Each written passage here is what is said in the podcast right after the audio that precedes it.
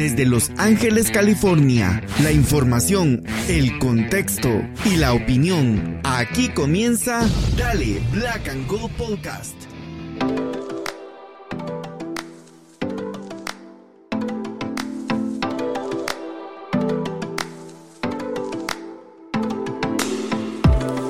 Hola, hola amigos y amigas, bienvenidos y bienvenidas una vez más a Dale Black and Gold Podcast. Uy, tengo que tener cuidado con los sonidos, a ver si no le, reventé los oídos a algunas personas en su, automóvil.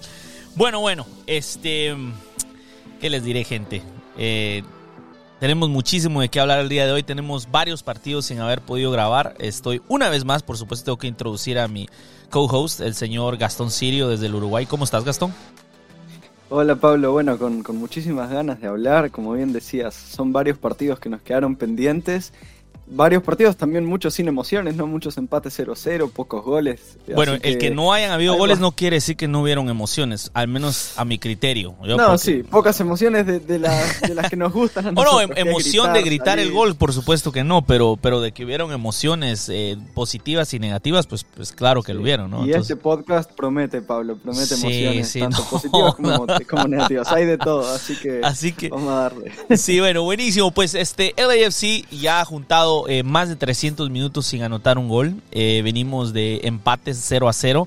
Eh, incluyendo un empate contra Tigres que terminamos quedando fuera en penales, lo perdimos en penales. Este, mm, un partido que te diré, al menos, mira, pues yo, yo vengo así, contra San Luis me pareció un partido en el que me gustó mucho cómo jugó el equipo, pienso que jugó bien. Después contra Tigres también me gustó, creo que el equipo salió con ganas y todo, no se dieron las cosas, pero ya entramos a otro partido más y me, me empieza a dejar de gustar. Porque los ánimos están ahí, pero el fútbol no está. Y ahí estoy en desacuerdo con... He visto las redes sociales y mucha gente, incluso otro podcast eh, de LAFC, este, um, eh, Counterpress, que, que, me gusta escuchar. Saludos a Kirk, que también eh, habla español y nos escucha. Este, me, me encanta escuchar los demás podcasts y algunos dicen la falta de, de, pasión. Yo creo que no, yo, yo sí le vi huevos al equipo. Sí le vi ganas esta serie de, partidos no aplica eso. No, exacto. Yo sí les he visto ganas. Lo que no he visto son ideas y fútbol. Entonces ahí es donde nos hemos quedado cortos porque un Carlitos Vela que estaba defendiendo, tirando patadas literalmente en los últimos minutos del partido, defendiendo su banda, tratando de robar el balón para poder ver si se podía hacer algo. Este el momento en el que pita el árbitro, o yo no sé si las cámaras lo captaron, porque les voy a confesar, no volví a ver el partido. Usualmente yo miro el partido después cuando llego a la casa, esta vez no lo vi. Este lo vi en vivo y cuando terminó el partido, la verdad que ya no lo quise volver a ver eh, Carlitos somata el suelo, molesto, eh, frustrado, diría yo. Más que molesto, yo pienso frustrado. Frustrado porque las ganas han estado ahí, pero las cosas no se han dado. Y, bueno, Gastón, la verdad que ah, no quiero, no quiero robarle la frase a los, a los hermanos de Sinfiltro, a los amigos de Sinfiltro, pero la verdad que en la silla caliente está el señor Steve Cherundolo a estas alturas de la temporada. Este eh, está mal el equipo, ¿eh? Está mal el equipo. Sí, sí. El equipo, la verdad es que sí, está mal y creo que, como bien lo decía, falta actitud no es, ya es algo que viene desde el cuerpo técnico, Cherundolo como principal referente, obviamente, pero hay momentos en esta serie de últimos de los últimos cuatro partidos en los que si bien solo recibimos un gol hicimos la cantidad de cero impresionante creo que con Bob Beraldi nunca pasó esto muchas veces en esta serie de partidos veíamos al equipo muerto en, la cancha, muerto de ideas, muerto de, de, la búsqueda, que las cosas que estábamos intentando no nos salían, y los cambios y la forma en la que Cherundolo intentó cambiar los partidos, la verdad es que no le terminaron saliendo. Eh, como bien decías, hubo momentos contra San Luis que fueron buenos, momentos sobre todo contra Tigres. Ese partido yo no me fui tan enojado como creí que me iba a ir porque me gustó mucho cómo jugó el equipo. Creo que es mucho mérito haber jugado tantos minutos contra un equipo como Tigres con un jugador mal expulsado eh, como fue Palacios en ese día. Terrible, sí. Pero creo que el ejemplo más claro de la poca capacidad que tuvo Cherundolo últimamente para dictar el ritmo y el flujo de los partidos es el de, el de RSL. El partido contra RSL creo que ahí es Cherundolo quien, por lo menos yo no comparto muchas de sus decisiones, como por ejemplo cuando se lesiona Costa, el cambio de Bogus, que ya veníamos hablando en muchos partidos que con Tillman no funcionan porque son jugadores que tienen roles muy parecidos, y otra serie de cosas que supongo que vamos a ir hablando a lo largo del programa, en las que sí le achaco a Cherundolo, yo todavía no, no, no lo pido afuera porque estamos vivos, eh, pareciera que no, porque no venimos sacando buenos resultados desde prácticamente desde la final de la Champions, pero seguimos vivos y estamos a una victoria en los próximos tres partidos de entrar a playoffs. Al final de la temporada veremos bien, eh, lo quiero decir así como algo inicial, yo sigo en el barco de Cherundolo, la verdad es que sí, hay veces que me dan ganas de bajarme, no te voy a decir que no, hay alguna escala por ahí que sí te dan ganas de poner el pie afuera del, banco, del barco de Cherundolo, pero yo sigo ahí, cada vez somos menos y honestamente cada vez dan más ganas de bajarse, pero, pero sigo, sigo, no tan firme como antes, pero ahí estamos. Pero mira, pues es que yo pienso que también tenemos que especificar lo que significa estar o no en la doloneta o algo así. O sea, estar en la doloneta para mí significa que tenés confianza que este entrenador nos va a sacar campeones otra vez. Si estás subido en la doloneta confiando que este entrenador nos va a sacar campeones otra vez, va, dale, dale, brother. Pasa adelante. pasa adelante. pero, yo creo que el AFC le puede ganar a cualquiera y puede perder con cualquiera. Yo y sé. Eso es lo que me da esperanza para los No, no, pero, pero, la, pero la esperanza no está en Cherundolo, ¿o sí? O sea que la esperanza, vos decís que este entrenador nos va a llevar al campeonato otra vez. ¿Este entrenador o las ganas de los jugadores de querer ganar? Eso es lo que bueno, es la pregunta. También si es, si es Cherundol el que los motiva o no. Realmente no sé cómo ah, funciona la interna del club. No sé. Mira, pero yo, lo que te digo yo es. supongo que sí, Pablo. Pero mira, pero mira, pues, es que esto es a lo que yo quiero llegar. Si vos estás eh, diciendo, por ejemplo, que, que de que no te bajas. Porque yo no, no es que cuando yo digo, yo ya no lo quiero, pero no estoy diciendo que lo echen ahorita. O sea, no tiene sentido que lo echen ya. O sea, echar a Cherundolo a estas alturas del día no, tiene nada de sentido. Y echarlo antes tampoco tenía sentido porque salimos campeones. O sea, la situación de, de, Steve Cherundolo es bien difícil de analizarlo en el, desde el punto de vista eh, neutral. ¿Ok? Porque si vos te pones a pensar, eh, es difícil venir y decir que vas a echar a un entrenador cuando acabas de ganar la copa. ¿Ok? O sea, acabas de salir campeón por primera vez en la primera temporada de dicho entrenador. Bueno, eso es una cosa. Pero por, por otra parte, cuando vos te pones a ver cómo el equipo está jugando sin ideas, un equipo que realmente se ve que juega al pelotazo, compa. Somos el pelotazo FC, jugamos a buscar a Buanga y que Buanga corra directo a la portería. A eso jugamos. La línea de defensa se salta el medio y trata de encontrar a Buanga y Buanga va a correr con la pelota a ver hasta dónde lo logren llegar y cuando le salen, wow, vamos equipo, LAFC ganó, ¿me entendés? Pero cuando no le salen, entonces no hay ideas, no hay cambios, no hay ajustes. Y cuando hay ajustes, por ejemplo, en el de Tigres, donde haceme el bendito favor, mira lo bravo que estoy.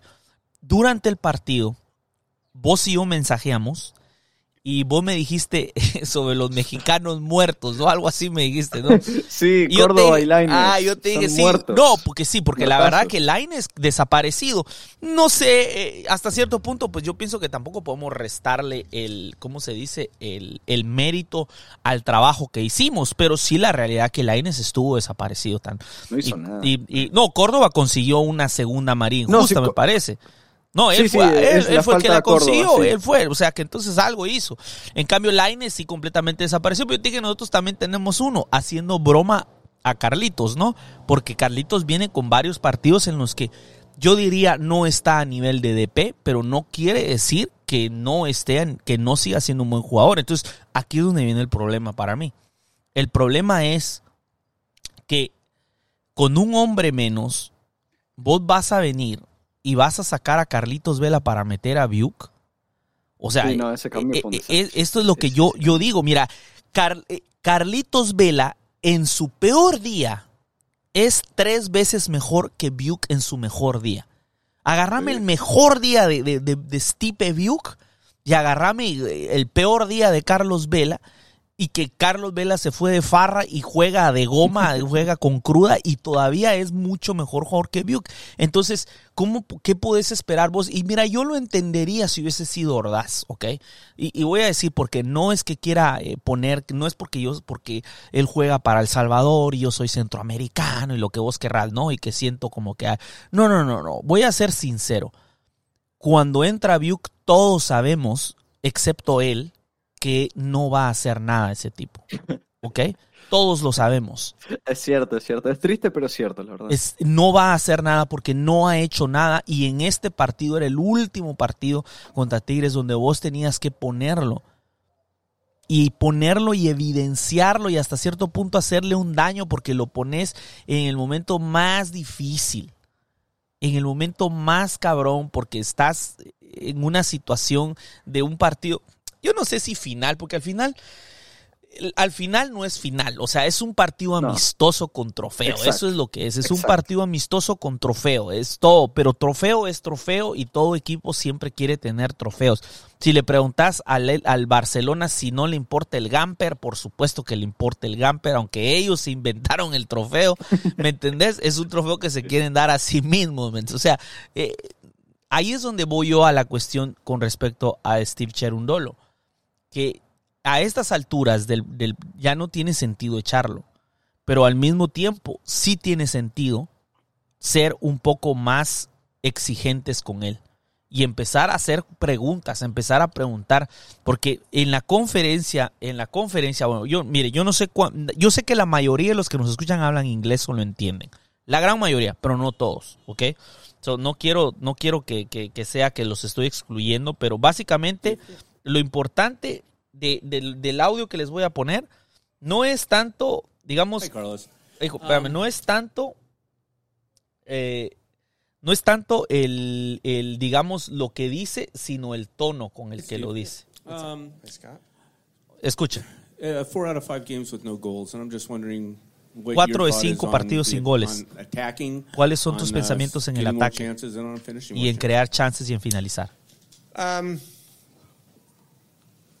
I think tonight, I think you saw as well, just lack of quality in the key moments to set up real chances. Um, reasons for that, I think I did see a little fatigue creep into the legs tonight. Um, y volvemos, volvemos a la vieja confiable, ¿no? Entonces, ¿qué es lo que dice? Dice sí que, mm, que mm, mm, pero vos podés ser bueno, te necesitas hablar inglés para escuchar el tono de voz de lo frustrado que realmente está ahí. El tipo va y se sube por tres minutos nada más a hablar. No da ninguna explicación, no pide disculpas a la afición por ponernos en una situación, porque ahorita vamos a poner las cosas como son. Como son es que estamos en cuartos, en cuarto lugar. Y que, aún, tan lejos y que, a un punto de nosotros está Houston. Lo que quiere decir es que si no ganamos el miércoles y Houston sí gana, hay una posibilidad de que perdemos home advantage, que en la primera ronda vamos a tener que ir dos partidos afuera y este equipo que solo ha podido ganar tres veces afuera en temporada regular va a tener que ir a ganar dos partidos afuera contra quien nos toque, que en este caso, si hoy hubieran terminado los playoffs, tomando en cuenta que quedan tres partidos, o sea, esto ya se acabó. Si hoy hubieran terminado los playoffs, eh, por cierto, San Luis eh, clinch, o sea que ya son automáticamente primero. A Champions. Clasificado a Champions son el primero. O sea que se nos fue la oportunidad de Champions el próximo año, a menos de que lográsemos ganar la conferencia y, y llegar a una final. De lo contrario, olvídense de Champions. Entonces, tantas oportunidades para que este equipo continúe siendo un equipo relevante y de Champions se han ido escurriendo como arena entre los dedos durante toda la temporada. Y siempre el cansancio, el cansancio. Bueno, pues el cansancio, entonces, ¿por qué los explotaste la primera parte de la temporada? O sea, ¿por qué? Oh, no, es que no nos alcanzaba la plantilla. No. Mira, yo a este punto, yo creo que cansancio no es que los jugadores no sepan qué carajos hacer con la pelota en los tiros, en los tiros a pelota parada. O sea, decime, qué peligro cuando, cuando nos dan un tiro libre, vos de verdad decís, aquí viene el gol, aquí viene. No. O sea, vos decís... pues, No, salvo cuando la agarra Vela y, y porque es Vela piensa que lo puede Exacto, que meter, tal que vez, no lo hace desde hace tal años. vez, sí, pero, pero- pero, en jugada preparada, cero. Cero. Y, las ¿Y de pocas quién es que tuvimos en responsabilidad? esta serie de cuatro partidos, Eh, sí, sí, por eso, de Cherundolo. Eso sí. Exacto. Entonces, entonces yo no, no pienso que es justo darle el beneficio de la duda por un campeonato que ganamos con el jugador que salvó todo en el último minuto. O sea, hay que recordar, y mira, hay varias, perso varias personas, que algunos podcasts o programas donde lo he escuchado, y es muy cierto, o sea, no hay que olvidar que la copa estaba perdida. O sea, si, si, si, si saca a Vela y mete a Buick en la final, te voy a dar un ejemplo, ¿me entendés? Buick no va a meter el gol Virgen nos que, gana por tres goles. no, no, pues tal vez no, pero, pero ya no mete el, el gol que, que nos lleva a los penales y No, no. eventualmente a la copa, ¿me entiendes? Porque estaba Gareth No, Bale para salvarte, o sea, y, y esas son las cosas que en este año, este año nos han afectado de que ya no viene de la banca Cristian Tello, ya no viene Chicho Arango de la banca, porque hay veces que prefería, o sea, yo no sé por qué, pero Cherundolo prefería poner a Opoku que a Chicho. O sea, yo creo, a Que alguna ojo, gente se le nos olvida. poco, ¿eh? No, y ahí es donde voy Qué a llegar ahorita. Ya casi aterrizo, antes de dejártela, antes de dejarte, ahí quiero aterrizar, justo, te me adelantaste. Te me adelantaste. Entonces, te la voy a poner así, ok. So, tenés a un entrenador que hace su jugada exactamente como la final contra Tigres, saca, a, no sé, porque es su especialista en penales, y también saca a Vela, el capitán, para meter al joven que según iba a revolucionar el juego, pero que todos, el 99% de la tribuna sabe que no, y algunos saben y se hacen como que no saben, pero quieren seguir quedando bien con la front office. Ahí que el que le quede el guante, que se lo plante, ¿verdad? Este, pero sabemos que no iba a hacer nada. Entonces, para mí, ha quedado en evidencia, y te lo voy a poner así, que Cherundolo no es tan buen entrenador como aparentemente el año pasado parecía. Y la razón es porque el que le ganó la Champions, el señor Larcamón, Larcamón no se hizo de un nombre en la Liga Mexicana porque, porque jugaba a jugaba, entrenaba al América o, o qué te digo, a Tigres, a, ¿me entiendes? A Rayados, porque tuviera una gran plantilla, ¿no? Larcamón se hizo un nombre entrenando a un Puebla con, con limitadísimos jugadores, y, y incluso medio despuntaba un par de jugadores y se los vendían inmediatamente, iban para afuera porque era caja, para que el club hiciera caja, y sin embargo Larcamón siempre encontró la manera no te voy a decir de salir campeón, pero al menos mantener al Puebla de una manera competitiva durante toda la temporada. Entonces, ahí es donde se ve cuál es el buen, buen entrenador. Cuando estás limitado, es tu ingenio y es tu capacidad la que te hace explotar y poder eh, sacarle el jugo a cada uno de tus jugadores para por lo menos mantenerte competitivo. Eso es lo que no ha logrado Steve Cherundolo. Y eso que Steve Cherundolo tampoco tiene una plantilla tan mala, porque la plantilla que le jugó nada. de tú a tú a Tigres es la misma. O sea, hay muchas cosas que se pueden arreglar. Y por último te iba a decir, el mayor de los problemas, ya para terminar, dejarte el micrófono, porque parece, para eso mejor hubiera grabado solo, que llevo hablando solo como por 20 Igual minutos. a la gente le va a escucharte, Pablo. Ya- pongas ya como 20 minutos oyendo. El error más grave de John Torrington, y esa te la dejo de aquí. Oigan esto, eh, a pesar que Chicho nos metió gol, porque yo puedo entender vender a Chicho. Mucha gente dice, ay, es que el- límite eh, eh, el de los salarios, bullshit. Le ofrecieron 6 melones por él. Era imposible rechazar los 6 millones. Era mucho dinero. O sea, es prácticamente el doble de lo que pagamos por él. Entonces, un jugador que gana 600 mil, porque era lo que él ganaba, 650 mil, una cosa así. Sí, 650 mil ganaba. Imagínate, te costó que 2 millones, le pagas 650 mil. Y ahorita vienen y te ofrecen 6 millones por él y probablemente le van a pagar el millón. O sea, para todos era lo mejor. Era lo Sí, sí. mejor. O sea, para él sí, agarrar sus 6 millones de dólares y para Chicho ir a ganar eh, más de lo que estaba ganando, quizás el doble. Ahora, si vos hubieses tenido un poco más de, yo voy a decir, de deseo de salir campeón otra vez, vos no vendés a Chicho y le duplicás el salario. Y si le duplicás el salario, aún así no era DP. Y yo no puedo creer que Chicho hubiera rechazado, mira, te duplico el salario. a mí te duplico.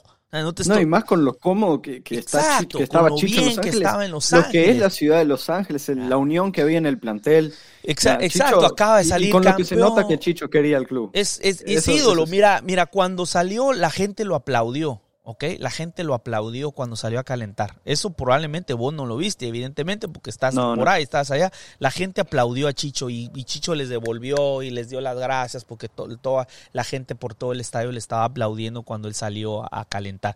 Pero mira, el error más grave de John Torrenton fue haber vendido Opoco. Y no puedo creer que sea yo el que lo diga. Alguien que te dije que Opoco no era para titular. Y lo, lo sostengo, ¿eh? Lo sostengo que no era para titular, pero era una excelente banca. El día que si sale Vela y entra Opoku en lugar de Biuk, yo todavía te acepto ese cambio, porque Opoku incontables veces vino de la banca para darnos el gol de la victoria. Uf, sí, era su especialidad. Eh, Exacto. Obvio, a todos, a todos se nos viene a la mente ese gol de Opoku contra Cruz Azul En, en, 2020. Y ahí empezó su, su especialidad esta de salvarnos con goles viniendo desde el banco. Y, lo vendés, lo vendés. Y, ese fue el error más grave. Creo que lo, que buscó la, directiva es en Kiki Olivera encontrar el perfil Opoku. Me parece que es más o menos lo que intentaron. Un jugador que te aporta a ese desequilibrio, porque que si algo tienes desequilibrio. Después vamos, podemos hablar si define o decide mejor o peor, que eso ya siempre se los adelanté, no es un jugador muy inteligente, entonces va a decidir mal. Es un jugador picante, tiene buen tiro de afuera, pero uno, Opoku ya estaba completamente habituado tanto al equipo como a la idea de Cherundolo cuando Cherundolo tenía idea, ahora ya no la tiene como veníamos hablando. Eh, se entendía excelentemente con, Carlitos Vela, eh, no tanto con Chicho, pero igual se entendían. Y, era, era, de los favoritos de la afición. Y, todas esas cosas no se, no se ganan fácilmente. Y esa química que surge en los vestuarios, es evidente que no la van a tener Kiki Olivera y Mario González que vinieron hace un mes y medio, dos meses a LAFC. Eso eh, podemos cuestionar su, habilidad eh, futbolística o no estrictamente, pero todo lo extra que suma muchísimo más de lo que quizás la gente puede creer que es. esa motivación, esa energía, esa cohesión en el vestuario, en el, en el plantel, esa cosa de que te mirás con tu compañero y ya entendés lo que te pide. Eh, Vela y Opoku se miraban y ya sabían. Vela le tira el pase, Opoku pica, porque se entendían y así metieron un montón de goles eso no se gana, eh, por más de que, se entrenen todos los días, eso se gana en la cancha. Y en medio de la temporada no lo vas a poder conseguir. Y menos eh, si durante tu primera mitad de la temporada planeaste una plantilla de una manera completamente distinta a la segunda. Eh, sobre todo por la ausencia de un 9 de área en la primera mitad de la temporada. Entonces después, si querés meter a Mario de una, es obvio que no va a servir porque el equipo en ningún momento se preparó para tener una pieza menos móvil, una pieza con menor técnica, una pieza que tiene mejor juego aéreo. Antes nosotros jugábamos con Opoku durante la primera parte de la primera parte de la temporada, después Bogus jugó de nueve, jugadores completamente distintos a Mario. Y con Quique pasa que si bien él es un jugador que a mí me gusta mucho, creo que tiene una calidad técnica eh, buenísima. Creo que tiene una habilidad de desequilibrio pocas veces vista en, este club. Es uno, muy regular, igual que Brian Rodríguez en su momento. Y dos, no es goleador. No es eh, un Diego Rossi. Yo leía muchas veces en, en Twitter las comparaciones con Quique y Rossi, sobre todo por el muy buen inicio que tuvo Quique pero no es un jugador que tenga esa capacidad de definición. Eh, lo vimos contra Filadelfia, en, no, pudo ser muy autosuficiente. Luego contra Tigres también tuvo alguna que erró. Entonces, por más de que creo que entiendo por qué trajeron a Kike y vendieron a Opoku, es todo eso externo a la cancha que uno te da y el otro no. Entonces, son, son, son apuestas, son riesgos que se toman y esta, por lo menos por ahora, salió mal. Y Opoku la está, le está yendo muy bien en, en Montreal. Eso me alegra mucho por él. Eh, está metiendo varios goles, si bien su equipo evidentemente no es la gran cosa, Montreal es un equipo eh, con muchas deficiencias, sobre todo defensivas, está teniendo una buena asociación ahí con Bryce Duke. Y, sí, ahí sí, Pablo, tengo que, que coincidir contigo.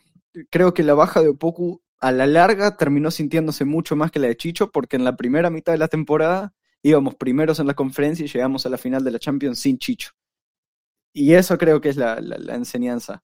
Eh, sin Chicho se pudo, Evidentemente se notaba muchísimo su falta, porque Chicho es, un excelente delantero, va a, ser, siempre recordado por su temporada cuando vino, que fue el Newcomer of the Year, después que metió, no sé, 20 goles para darnos la copa.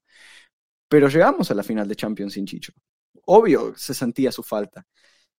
Pero el, perfil de Opoku no tuvo, no tuvo un recambio inmediato, ni desde lo anímico ni desde lo futbolístico y sí, eh, no te da lo que te da Opoku, para nada. Son jugadores distintos ya desde sus orígenes.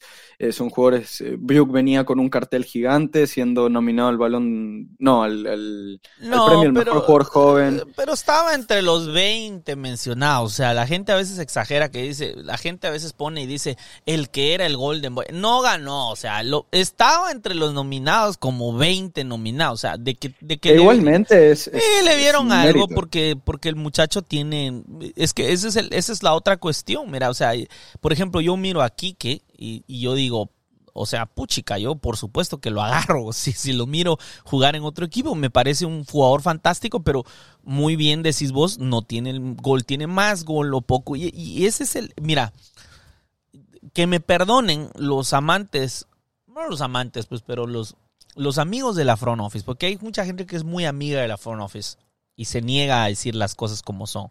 No, pero a LAFC le faltó ambición este año. y, estoy de acuerdo. Es, simplemente eso. La directiva no tiene la ambición que debería tener un equipo grande. Aunque lo digan de la boca para afuera. Porque de la boca para afuera, no, claro que queremos salir. No, no, no. Cuando quisiste salir campeón, trajiste a Giorgio Chiellini, a Gareth Bale, a Cristian Tello. ¿Me entendés? O sea, ahí es mm. cuando quería, porque cuando llegó el quinto año ellos sabían que tenían que ganar la copa. Y había muchas razones. Ellos querían ganarla antes de lo que el Galaxy la ganó la primera. El Galaxy la ganó en la sexta temporada de ellos.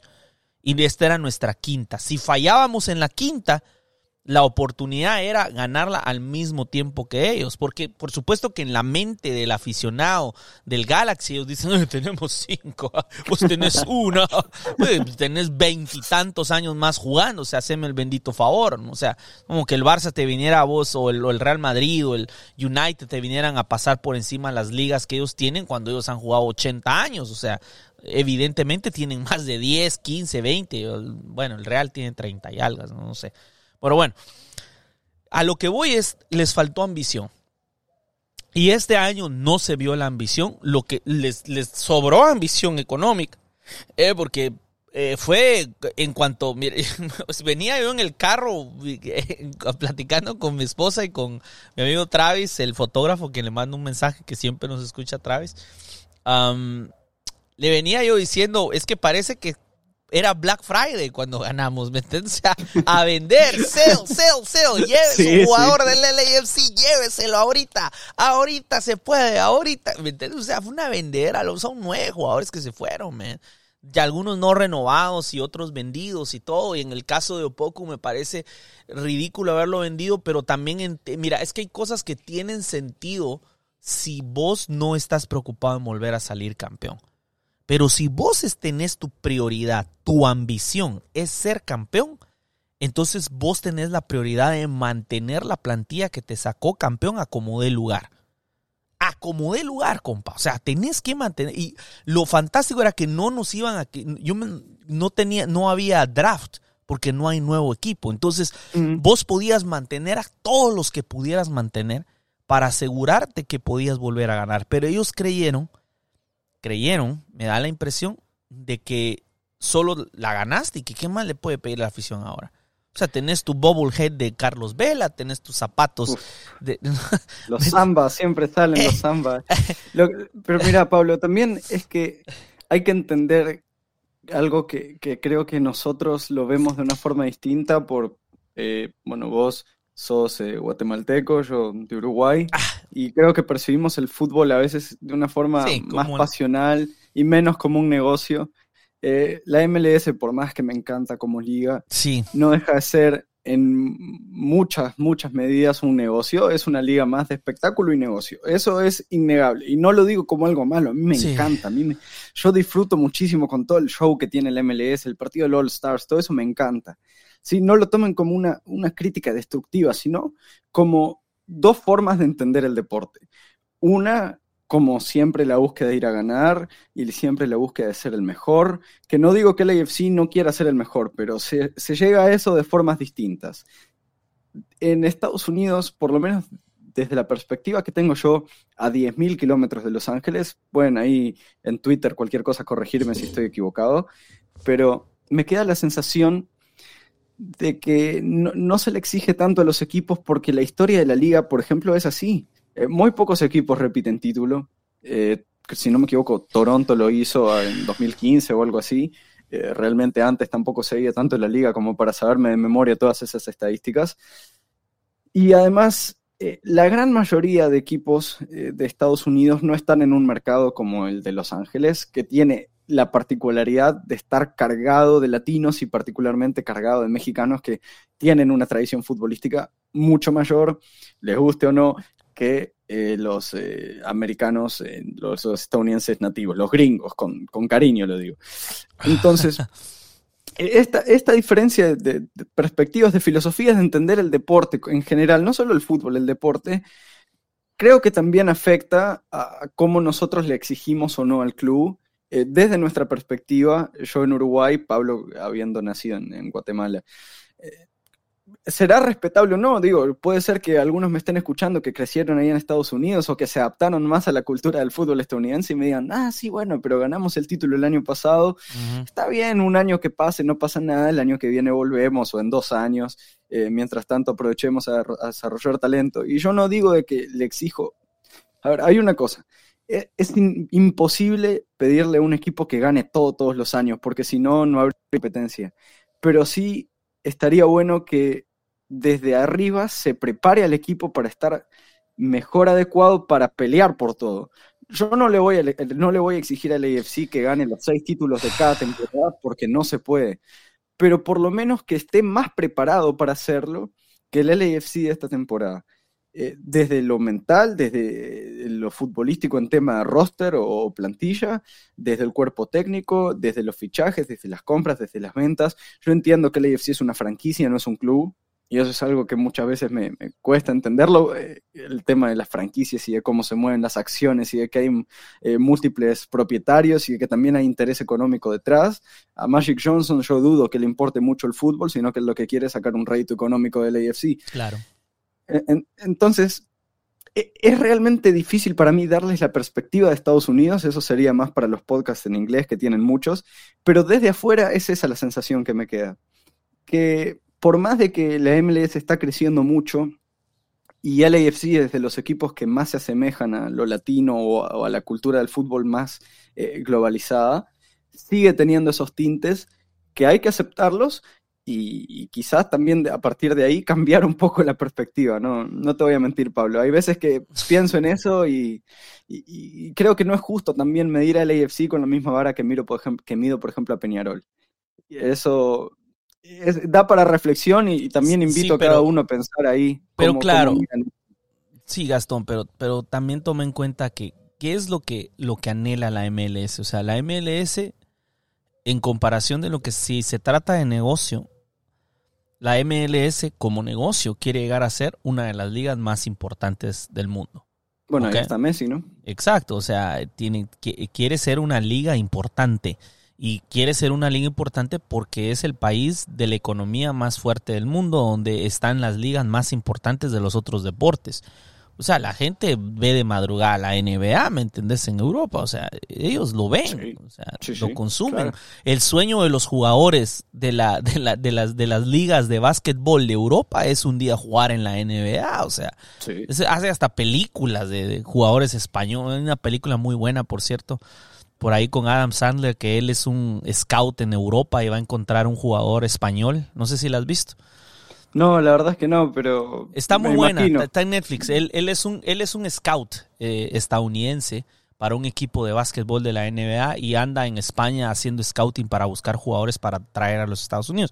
Pero o sea, o sea que en términos de básquetbol nosotros somos como Europa en términos de fútbol. O sea, los más grandes jugadores quieren venir acá. Y si la MLS quiere empezar o quiere llegar a ser una liga poderosa y grande, tiene que sacarse de la mente ciertos americanismos que funcionan para el deporte americano, pero que no van a funcionar para el deporte global. ¿Me entendés? O sea, y una de ellas es la exigencia al entrenador. Este, mm, alguien, bueno, en realidad fueron dos fuentes, que no puedo mencionar los nombres porque si no, pues, ya no me van a contar nada. pero pero después, después del el episodio anterior, cuando yo andaba pidiendo la cabeza echar un dolor, me hicieron saber que, que, que, John Torrington, de la boca de John Torrington sale que, que no, que, o sea, que Cherundolo está para quedarse. O sea, que ellos no... Para siguientes temporadas. Sí, no, no lo ven yéndose. No, no, importa lo que pase este año, Cherundolo se va a quedar él tiene un contrato y, el contrato es, no me dijeron exactamente, pero me dijeron que es más de dos años. Ellos piensan quedárselo la próxima temporada, pase lo que pase. O sea, entonces, como me lo dijeron de manera así, como que no sé si me lo mandaron a decir. no sé si me lo mandaron a decir, pero bueno, la cosa que me dijeron ya bájele con lo de Dolo out porque la Dolo no se va a ningún lado. ¿Ok? Dolo se va a quedar. Bueno, buena información, Pablo. Sí, yo sé, yo sé. Primicia. No, pues no es primicia, pues porque mucha, mira, lo que pasa, mira, vamos a ser sinceros, gente, o sea, hay, hay, cierta gente del podcast que me escucha que esta información ya la sabe y que no la había dicho, ¿ok? Y hay otra gente que nos mm. escucha, especialmente en otros países que no están cerca, pero los supporters ya lo saben. La gente que está cerca del club, la gente que está en la 3252, todo el mundo sabe que Chegundolo no se va a ir porque ellos lo van a mantener. Pero ese no es el problema. El problema para mí es que la forma en la que lo está tomando el club, de decir, ¿sabes qué? No importa lo que pase, el entrenador se queda cuando ahorita, ahorita estamos ya al límite de tener, ¿qué te digo? A ver, este, estamos con 10 victorias, me parece. Eh, sacame ahí. Sin, ya te confirmo. Espérame, dame un segundito. Ahorita, ahorita. ok, tenemos, tenemos 10 eh, victorias, 9 empates. Ah, no, perdón, 12 victorias. No, 12 victorias, 9 empates, 10 derrotas 10 en 31 partidos jugados. Exacto. Pero eso es solo la liga. Eh, Solo Liga. Exacto. Después si después te pones a pensar las dos derrotas contra León, ya, pero también hay dos derrotas contra León, o sea, eh, también hmm. tenés eh, derrota de contra Tigres. Bueno, Tigres no cuenta como derrota. Bueno, pero el punto es que la balanza está ahí, compa. O sea, la balanza está muy cerca entre derrotas y no es no es que vos ves un, un equipo bien armado que tiene muchas más victorias y es candidato al título. No, no, no. Y, y te lo voy a poner así. Yo, otro error grave es que, y Cherundolo lo menciona por ahí, ah, por ahí mencionó varias gente, este, el señor este, eh, Kirk, otra vez que lo vuelvo a mencionar. Le voy a decir que tiene que escuchar este episodio, sí o sí, porque, porque, no sé si los escucha todos. Sí, a veces me, a veces nos me manda mensajes comentándome, pero hoy sí necesito que lo escuche. Porque él mencionaba algo sobre, sobre mm, a él le molestó en un tweet, vi uno de sus tweets donde él le molestaba que estuvieran diciendo, es que estamos segundos en el oeste, es que estamos segundos, pero la verdad es que en la tabla general estamos en décimo lugar.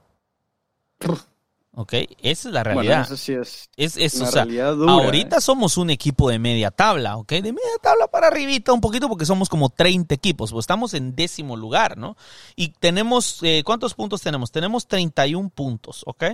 Con 31 puntos, nosotros. No, 45 puntos. Oh, perdón, perdón, perdón, perdón. 45. Ah, no, es que estaba viendo.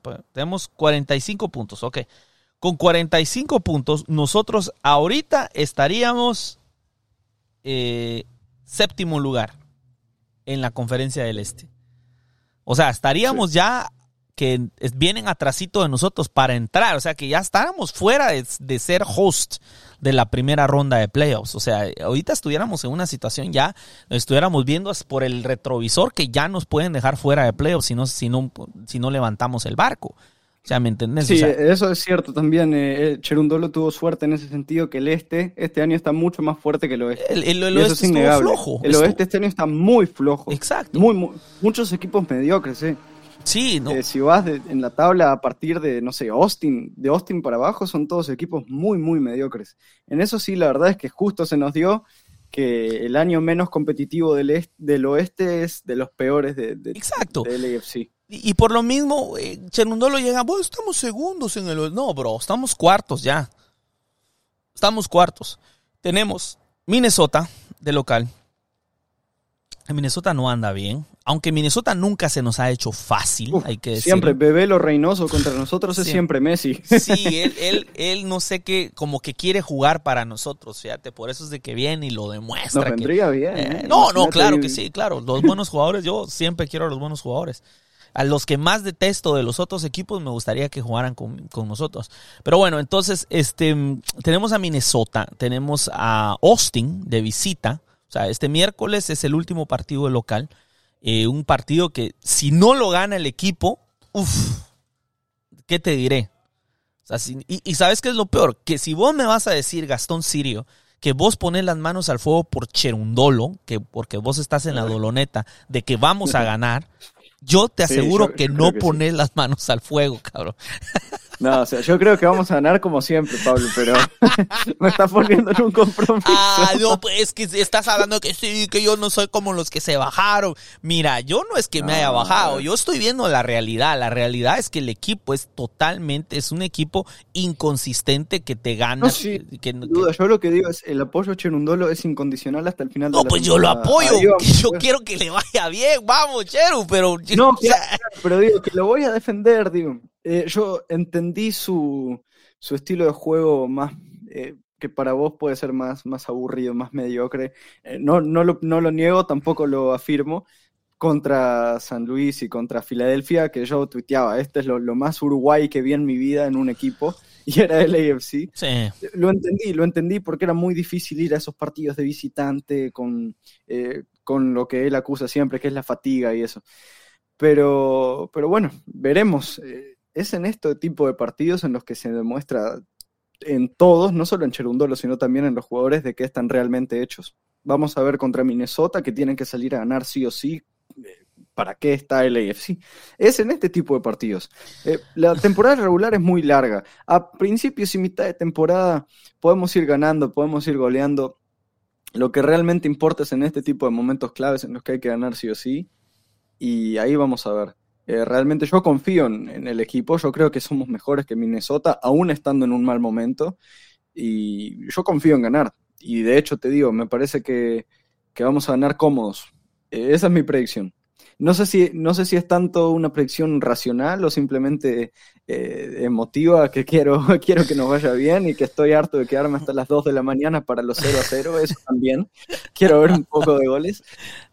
Pero sí, Pablo, como, como bien decís, eh, es una situación que si no ganamos contra Minnesota se nos complica muchísimo, porque ir a Austin, por más de que Austin sea un equipo muy malo este año, es complicado porque hay calor y después te van a salir con la excusa de, wow, el calor que hay en Texas, es imposible, ganaron la no, Texas en Cup". Texas no hemos ganado este año. No, también. Y luego ir a, a Vancouver, que salvo en Champions, que les metimos tres, siempre Exacto, nos cuesta. siempre nos Siempre cuesta. nos cuesta. Solo en Champions les metimos tres y de lo contrario nos ha costado. Y ahí es donde viene la otra cuestión, de que si no sumamos, nos va a tocar, mira, si, si digamos que terminara ahorita la, la temporada, hubiera terminado, este hubiera sido el último partido de temporada, ahorita tendríamos la ventaja de recibir eh, dos veces a Houston, pero tendríamos que ir una vez. Pero si el Sí, es partido... que no ganamos en dos.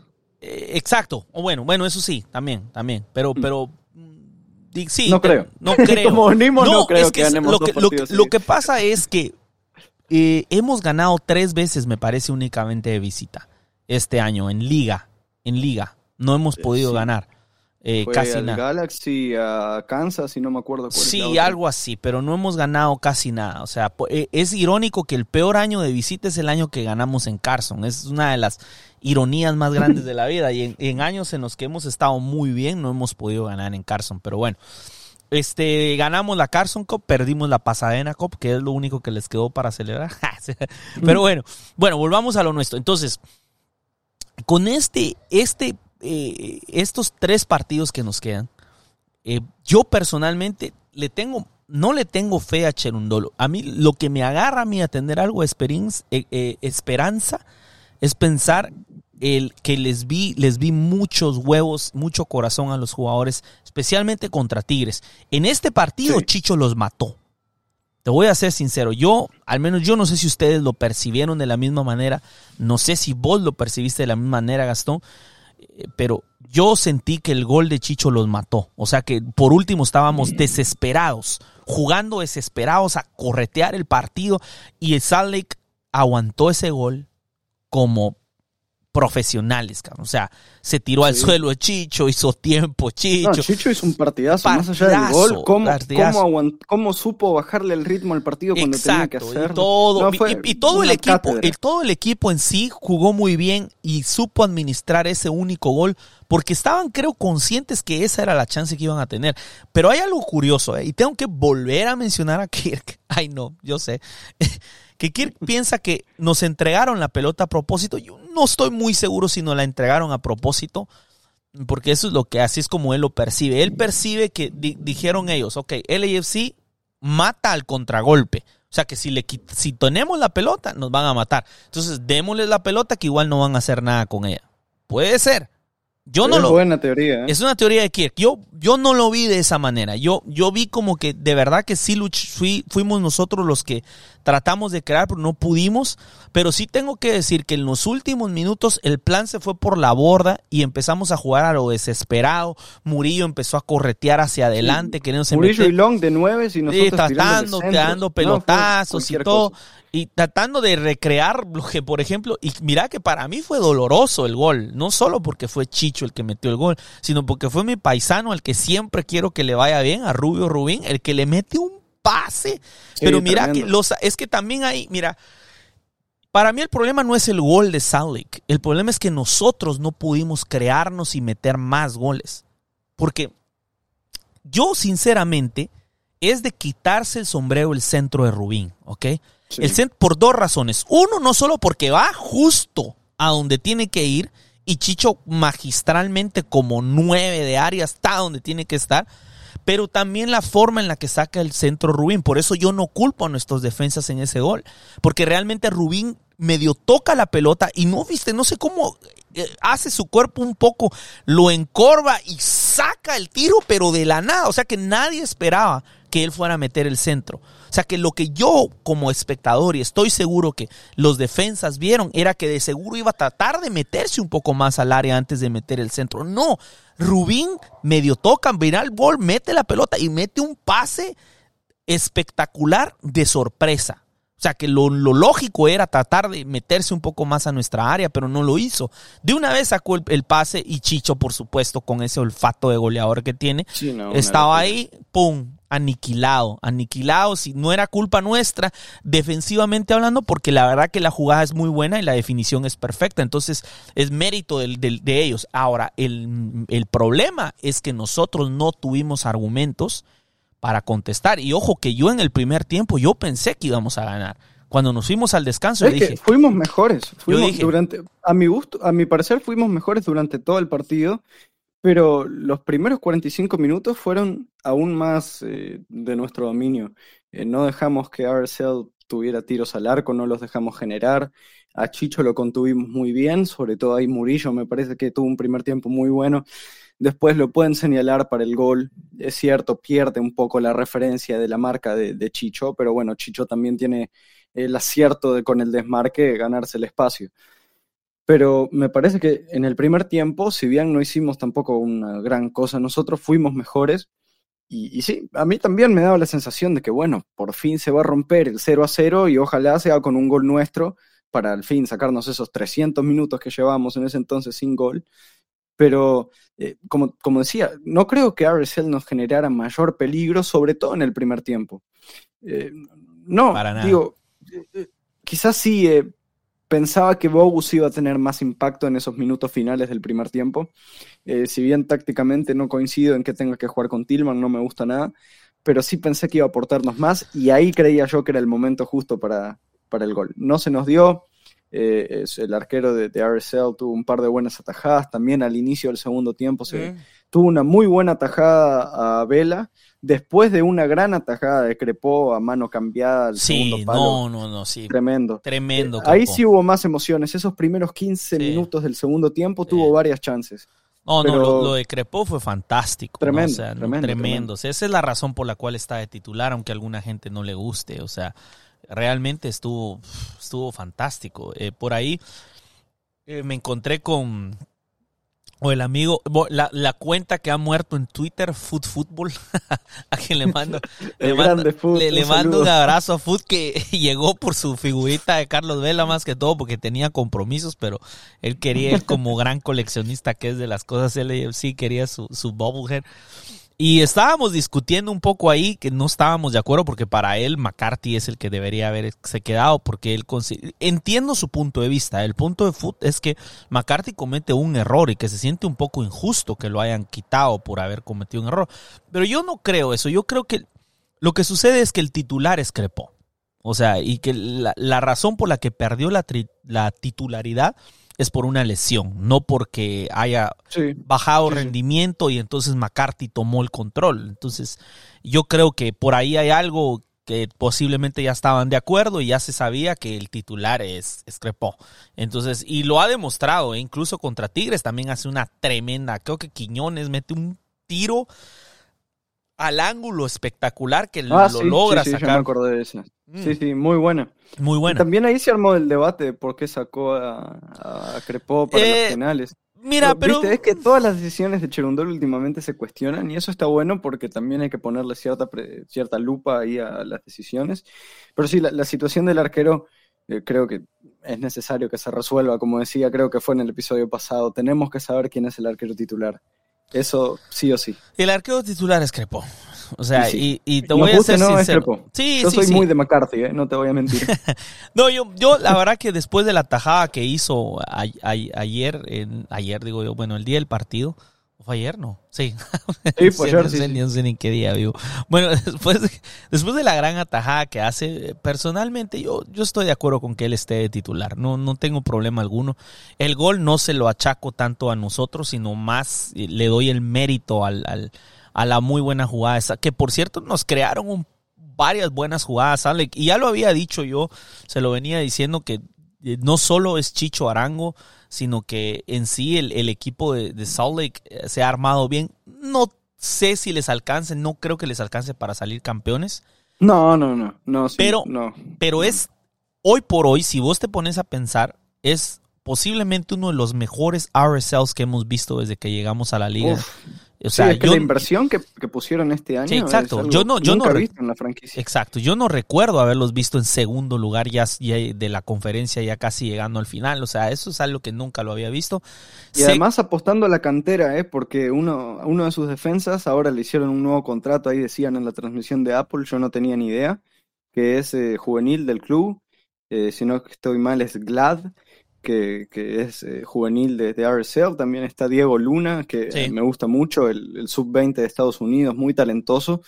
Y ahí ves como la franquicia está creciendo. Sí, sí, coincido contigo. Desde que yo veo la liga, al menos es el mejor RSL. es el duda. mejor, entonces, y, y- y no es tampoco gran cosa, porque volvemos a lo mismo, tuvimos muchas más oportunidades, pero no se nos, no, mira, nos ha faltado mucho el fútbol, eh, la idea de que, de que tiene que ser Boanga el que corre con la pelota hacia adelante y se trata de meter, y, y es malo para pasar a veces Boanga, intentó varios pases ahí terribles, o sea, malos, malos, malos. Sí, es que la pasa, porque también Buanga Sí, es un poco sí, sí. egoísta. Es un poco egoísta. Entonces, este, ah, pero es, todas esas pequeñas cosas son cosas que yo quisiese que, que fuese Cherundolo el que tuviera que arreglarlo. Eh, la verdad es de que se escucha su frustración, porque me imagino que todo lo que nosotros les, deci- les decimos acá, probablemente eso y mucho más, siendo él un entrenador pues de profesión, pues un profesional, ¿no? Eh, sabe mucho más que nosotros, pero, pero vuelvo a lo mismo. Eh, realmente la mayoría de nosotros sabemos que Buick no estaba para ese partido. Prueba de ello es que le dio la opción a Ordaz. Y lo irónico es que desde la primera que tocó Ordaz fue más peligroso que Buick. Sí, mira, y con lo poco que hizo Ordaz, que fueron, Exacto, o creo, sea, dos cabezazos, generó Sí, más sí, que, generó más en de lo que últimos partidos. en los últimos partidos. Y la pregunta es qué hubiese pasado si eh, después de que te anotó dos goles Ordaz, le hubieses dado la continuidad, no que lo En el tiraste. partido lo- contra Monterrey fue- Exacto, lo tiraste a un yo- lado. esa sí es de las cosas que le achaco a, a Cherundolo, lo mal que gestionó a Ordaz. cuando estaba en su mejor momento, dos partidos consecutivos metiendo gol, tres goles en, dos partidos, no, dos goles en dos partidos. Eh, después metió gol con el equipo juvenil. Sí, no le cortes la racha. Sí, hombre. Sí, lo, lo, manda a descansar. Ah, bueno, ya me llegaron los refuerzos de Europa. El tal Mario González lo pones de inicio para que no haga nada y al final ahí está. O sea, terrible, terrible. Todavía me recuerdo que le mandé saludos a Brian eh, Sleepy, amigo, ahí otra vez te mando saludos, este, por, por eso mismo de que él tuiteó, tuiteó algo así como que dedicado el gol de Mario González a todos los que creyeron que no la iba a hacer, que iba a ser un flop. Lo siento. ¿Dónde está Mario? Esa es una gran pregunta. O sea, supuestamente hoy regresaba a los entrenamientos porque tuvo una, una baja, pero yo insisto, el problema para mí no es la, la, ausencia de goles, el problema para mí es el impacto, porque, porque si me preguntas por Olivera, que no ha metido goles. Yo lo veo que ha ah. tenido mucho más impacto de juego que lo que ha tenido Mario o lo que ha tenido Buick. O sea, que agarra la pelota. Y eso que sus últimos partidos no, Sí, ayer estaba el desconectado. El partido de ayer fue malo, sí. Ayer tuvo un mal partido. Pero, pero, pero en líneas generales, a pesar de tener un mal partido, lo sigo viendo mejor que a Buick. Ah, sí, claro. Entonces, pero bueno, llegamos al final. Este, eh, gracias gente para los que nos estuvieron escuchando y para los que siempre se siguen comunicando con nosotros. teníamos un programa especial contra Tigres, pero ya no lo pudimos hacer lamentablemente. Ojalá que más adelante quizás lo podamos hacer. Pronto vamos a tener otros programas. Vamos a hacer que Gastón se desvele un poco más. Ese es el problema, es que no se quiere. Sí, tienen que. Es como si no fuera suficiente con los partidos entre semana que me ponen estos de la MLS. No seas malo, Pablo pero hoy te vas a desvelar otra vez. hoy, vas a estar en otro programa aparte de este. Pero bueno. Bueno, un fuerte abrazo, Gastón. Gracias por estar acá y fuerte abrazo a todos los que nos escuchan. Últimas palabras.